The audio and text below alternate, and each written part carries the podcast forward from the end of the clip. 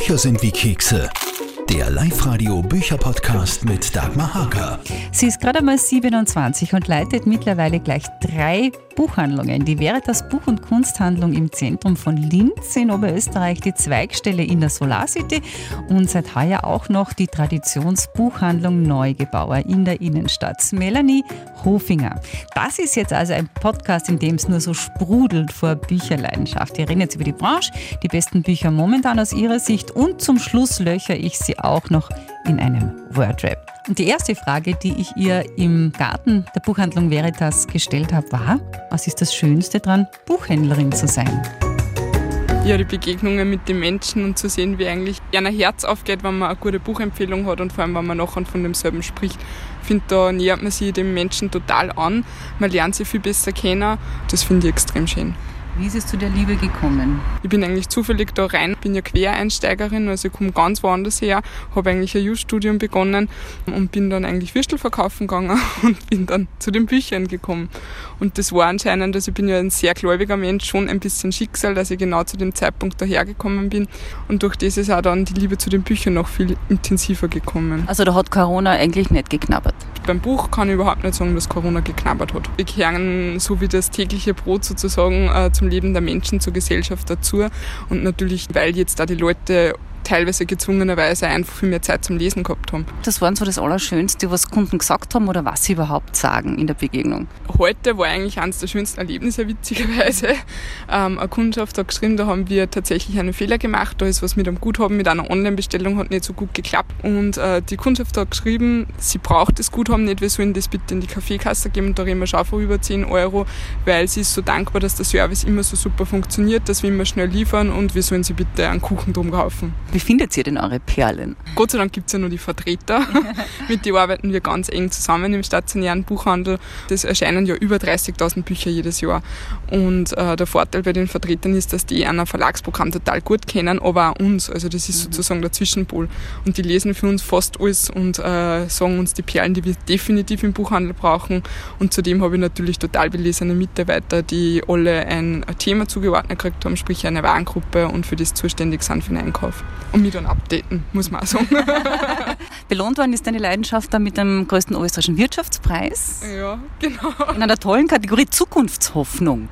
Ja, das stimmt. Also ich war total äh, baff, wirklich baff. Ich habe es überhaupt nicht glauben können, wie man da auf, oder ich aufgerufen bin in dem Fall auf die Bühne. Und ich glaube, ich war die Einzige, die nicht vorbereitet war. Ja, es macht, es zeichnet eigentlich das nur einmal aus und gibt natürlich nur einmal eine Stärkung, dass man auf dem richtigen Weg ist, dass man die richtige Branche gewählt hat und dass man was bewegt. Und das ist so mein Leitsatz. Ich möchte etwas bewegen, mhm. vor allem im Buchhandel. Mhm. Wie geht es in der Branche aus deiner Sicht im Augenblick? Ja, grundsätzlich ist die Branche, seit ich eingestiegen bin, schon etwas verstaubt. Ähm, aber das meine ich gar nicht äh, negativ in Wirklichkeit, sondern es sind natürlich zu wenig äh, Junge am Werk, meiner Meinung nach. Ich bin in Oberösterreich zumindest mit Abstand die Jüngste. Das, was äh, total klasse ist, weil ich halt voll profitiere von äh, fahrenden Buchhändlern. Allerdings ist es natürlich so, dass da lang nicht mehr wirklich viel passiert ist. Ja. Und äh, da gehört jetzt wieder aufgeholt und ich glaube, da sind wir jetzt auf einem guten Weg insgesamt in Österreich. Es gibt dort schon viele Vereinigungen, viele Gruppen, die was bewegen wollen und äh, in die richtige Richtung gehen und auch bemerkt haben, dass online extrem wichtig ist für einen stationären Buchhandel, aber dass das eine das andere nicht ausschließt. Mhm. Also das kann eine Synergie sein? Absolut, mhm. absolut. Das haben wir gerade jetzt in der Krise gesehen, wie, wie gut das harmonieren kann miteinander. Man kann ja viele Plattformen nutzen. Man kann zum einen natürlich die Homepage für die, die was sowieso schon wissen, was sie gern hätten, äh, so aufbereiten, dass da Empfehlungen zwar da sind, aber man die schon gut trifft. Man kann aber genauso zum Hörer greifen und von zu Hause aus telefonieren mit dem Kunden und sagen, das hätte als Empfehlung. Mhm. Es gibt äh, Plattformen wie, wie Facebook, WhatsApp, die ganzen Social Media Kanäle, wo man was bespielen kann, wo man mit dem Kunden im direkten Kontakt und Austausch ist, recht mhm. schnell und einfach. Also ist mancher Buchhändler vielleicht ein bisschen zu wenig mutig? Das würde ich jetzt so nicht behaupten, denn wir haben eine riesige Wirtschaftskrise hinter uns und viele Buchhändler haben einfach schon Jahrzehnte viel mitgemacht. Also damals, wie online eingeführt worden ist, wie das E-Book erschienen ist, wie das noch nicht vom Buchpreisbindungsgesetz betroffen war. Das ist ja jetzt da erst dann nach und nach gekommen, 2013. Und ich glaube, irgendwann wird man müde, das verstehe. Wenn man jahrzehntelang so eine Umstrukturierung mitmacht, irgendwann möchte man einfach sich auch irgendwann zur Ruhe setzen oder wieder zur Ruhe kommen. Und es hat viele Branchen, die, die regional war betroffen, vom Bäckermeister angefangen über andere Dinge. Und überall hat es dann eine Grundbereinigung gegeben und dann ist die Branche wieder plötzlich wichtig und relevant gewesen und wieder gewachsen. Mhm. Und dass wir das durchgestanden haben, alle Buchhändler, die jetzt noch da sind, am vollsten Respekt in Linz. Also wir haben extrem viele noch und die da wirklich genug Mut bewiesen haben, dass das weiter fortführen und nicht aufgeben. Wie hat sich denn aus deiner Sicht der Kinder- und Jugendbuchbereich so ein bisschen verändert in den letzten Jahren?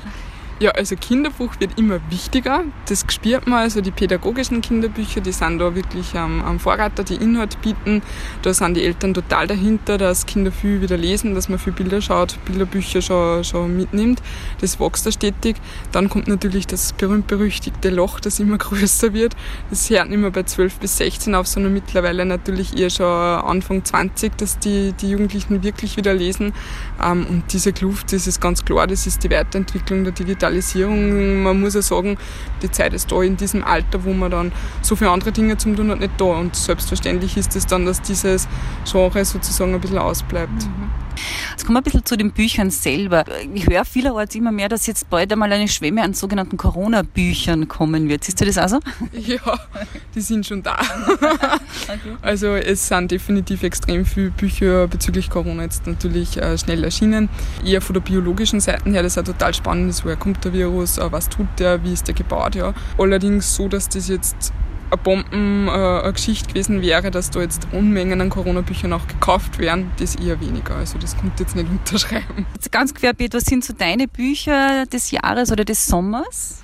Momentan muss ich sagen, äh, liebe ich ein bisschen leichtere Kost und wenn ich in die leichtere Kost reinschaue, habe ich jetzt gerade fertig gelesen, die Jojo Moyes, wie ein leuchtender Stille. Total schön, haben wir sehr gut jetzt äh, schon verkauft. Jetzt ist natürlich ein neuer Nicholas Bucks erschienen. Wenn man aber doch ein bisschen was, nicht unbedingt einen Thriller, aber einen netten Krimi lesen möchte, der doch ein bisschen anspruchsvoller ist als wie ein Jojo Moyes, mhm. dann wird man zum Luca Ventura greifen. Das ist mitten im August vom Diogenes Verlag jetzt auch total spannend. Äh, nett geschrieben, aber doch dort und da einfach auch was Lustiges äh, drinnen. Oder genauso die Donna Leon, die hat jetzt wieder einen neuen Roman ausgebracht. Das sind so die, die Sommerempfehlungen von uns, mhm. wo man sagt, äh, ich glaube, wir sind jetzt gerade alle irgendwo so ein bisschen drinnen. Wir wollen egal welches Genre uns äh, recht gut gefällt, aber nicht unbedingt was ganz Hartes lesen. Mhm. Ich glaube, das Leben momentan ist hart genug für, für sehr viele Menschen, egal in welcher, von welcher Seite dass man es betrachtet. Und dementsprechend glaube ich, ist es wirklich wichtig, dass man im Sommer etwas Entspanntes liest. Und worauf freust du dich im Herbst schon ganz besonders? Ja, äh, da kommt der neue Ferdinand von Girach endlich. Der ist jetzt äh, verschoben worden. Sein Titel ist Gott. Und ich finde den Ferdinand von Girach total gut, einfach weil er immer zum Nachdenken anregt aus Alltagssituationen heraus oder Situationen, die, die einfach tatsächlich passiert sind überlasst aber seinen Leserinnen, wie sie entscheiden. Und das ist total spannend, nachher dann mit dem Kunden zu diskutieren, welche Entscheidung hätten sie jetzt mhm. getroffen. Und da muss man auch sagen, wenn wir beim Thema Corona-Buch sind, er hat dann einen Schnellschuss noch gemacht, auch total nett, ein Gespräch äh, zwischen ihm äh, und das Buch nennt sie trotzdem. Total nett, ist ganz dünn, kann man schnell lesen und regt auch zum Nachdenken in der Krise an. Mhm.